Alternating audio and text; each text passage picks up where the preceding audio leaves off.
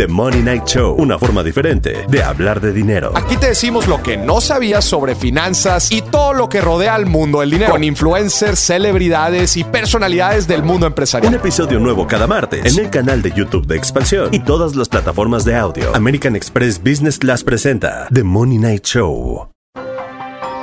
Grupo Expansión.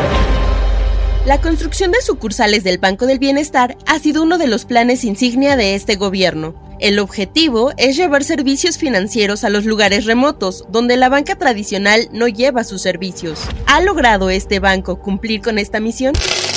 Cuéntame de economía. La actualidad de la vida económica de México y el mundo sin tanto rollo. Cuéntame de economía.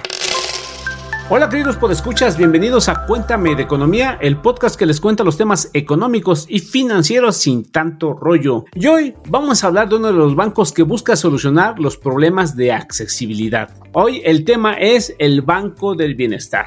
Y esta entidad se trata de un banco de desarrollo que antes se llamaba Bansefi, pero con la llegada de Andrés Manuel López Obrador a la presidencia se pretende que este organismo hiciera, haga el reparto del dinero de los programas sociales como Jóvenes Construyendo el Futuro y las pensiones del bienestar. De ahí su importancia. Y para hablar de este tema me acompaña mi compañera, colega, periodista y amiga Luz Elena Marcos. ¿Cómo está Luz? Hola Alex, hola ¿puede escuchas? Pues sí, el Banco del Bienestar es una de estas grandes apuestas eh, del gobierno. El presidente quiso que muchas de sus funciones y que antes hacía la banca comercial, pues ahora los haga el Banco del Bienestar en este afán también de mantener la austeridad, ¿no? De reducir costos. El Banco del Bienestar en realidad debería estarse dedicando al financiamiento de proyectos como los de infraestructura, pero ahora se dedica a captar recursos, administrar cuentas, incluso a recibir remesas desde Estados Unidos. Exactamente, Lucelena, y déjame decirte que aquí en Expansión hemos entrevistado a expertos y analistas que nos han dicho que el Banco del Bienestar, pese a la importancia que hay, es catalogado como un elefante blanco. Y ustedes me dirán, ¿pero por qué? Pues es porque llega una nueva entidad o se crea una nueva entidad en donde solamente está duplicando servicios y productos que ya ofrece la banca comercial y que podemos encontrar pues prácticamente en cualquier otra empresa financiera. Es decir,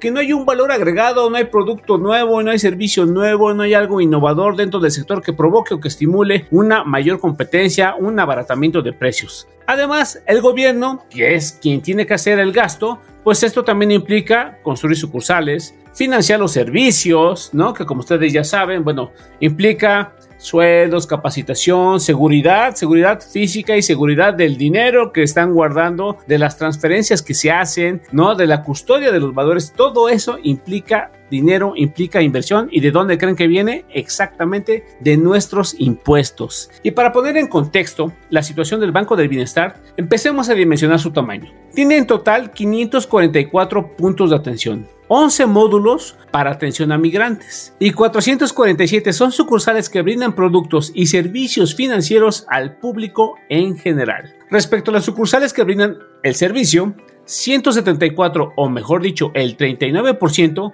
está en zonas rurales, mientras que el resto, el 61%, se ubica en zonas urbanas. En el 2020, el plan original era construir 2.500 sucursales en dos años. Obviamente se antoja algo difícil viendo todo lo complicado que fue este tiempo. Y tan solo en el 2021 se han gastado 5.716 millones de pesos para poner en marcha este proyecto. Y es que el costo de sucursales no es para nada barata. Algunos expertos nos han dicho que dependiendo del tamaño, una sucursal la implementación, la construcción, la puesta en marcha puede tomar hasta 2 millones de pesos. Esto si tomamos en cuenta que hay que cuidar la administración, la seguridad, capacitar el personal. El banco enfrenta otros retos. ¿Qué va a pasar con aquellas personas que tienen sus recursos en el banco? Eh, imaginen que por cualquier eh, situación enfrente problemas financieros y que pues no pueda pagarles. La banca comercial, por ejemplo, tiene un fondo de protección en el Instituto de Protección al Ahorro, que es el IPAF, y cuando un banco enfrenta problemas de solvencia o quiebra, entra este fondo que cubre hasta 400 mil UDIs, es decir, más o menos 2.5 millones de pesos. Y bueno, el Banco del Bienestar no contempla esta figura, por lo que los especialistas dicen que es una señal de alerta para la gente que tiene sus recursos ahí. Pero ¿qué les parece si antes de seguirles contando de este tema, hacemos un paréntesis con mi compañera Dainzu Patiño? Paréntesis. Series, documentales, libros, películas, música, videos, exposiciones, foros y mucho más, pero siempre de economía. La película No miren arriba, además de entretenerte por poco más de dos horas y media, refleja en la pantalla a los nuevos multimillonarios que ha generado la industria tecnológica, su influencia en el gobierno y hasta en la propia NASA. No miren arriba es una película de ciencia ficción que como siempre te hacen pensar que si las cosas sucedieran como en el guion serían muy parecidas o incluso peor en la realidad. Esta película se estrenó en diciembre del año pasado y ahora puedes encontrarla en Netflix.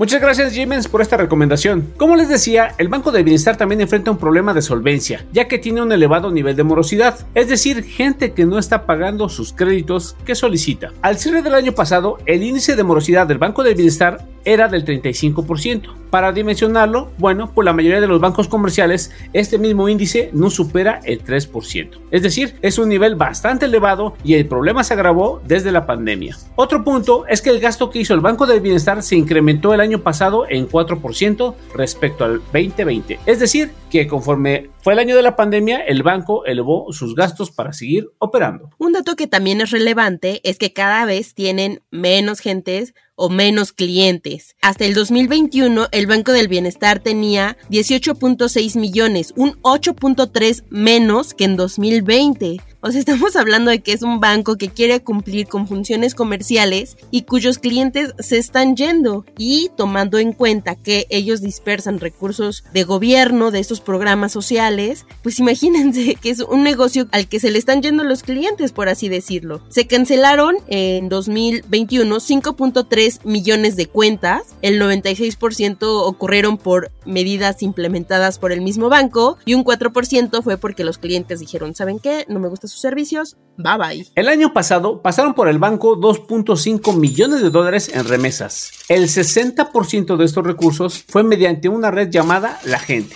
y el resto fue a través del Banco del Bienestar. La red de La Gente está conformada por 135 sociedades cooperativas de ahorro y crédito popular, 22 sociedades financieras populares y una sociedad financiera comunitaria. El monto promedio por remesa que recibió el Banco del Bienestar es de 401 dólares, ¿eh? para que vean que hay un negocio bastante atractivo. Ustedes, escuchar han usado los servicios del Banco del Bienestar? Escríbanos en nuestras redes sociales. ¿Han visto estas sucursales? ¿Las han visitado? ¿Cómo les parece el servicio? ¿Les gustan? Cuéntenos en nuestras redes sociales a través de nuestro Twitter que es arroba Economía. Y bueno, antes de despedirnos, escuchemos a Dainzu con el Cuéntame tus dudas de esta semana.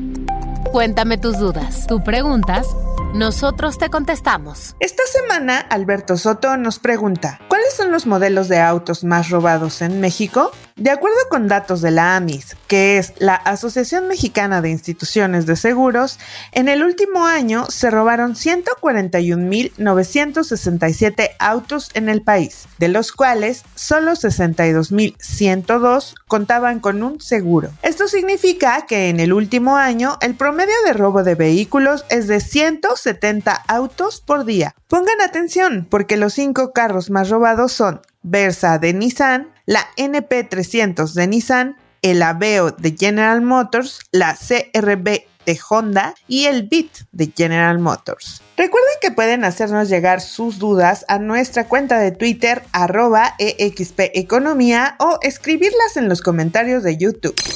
Pues bueno, estimados escuchas, este podcast ha llegado a su fin, pero no nos queremos ir sin antes invitarlos a que a través de las plataformas en las cuales nos está escuchando, pues deje sus comentarios, nos califique, nos pregunte sus dudas, qué les pareció este programa. Nosotros estamos aquí atentos a recibir sus comentarios, sugerencias y sus críticas, por supuesto. Cuídense mucho, pórtense bien, la sana distancia, si ya regresaron a la vida activa laboral, también coméntenos qué tal les está yendo.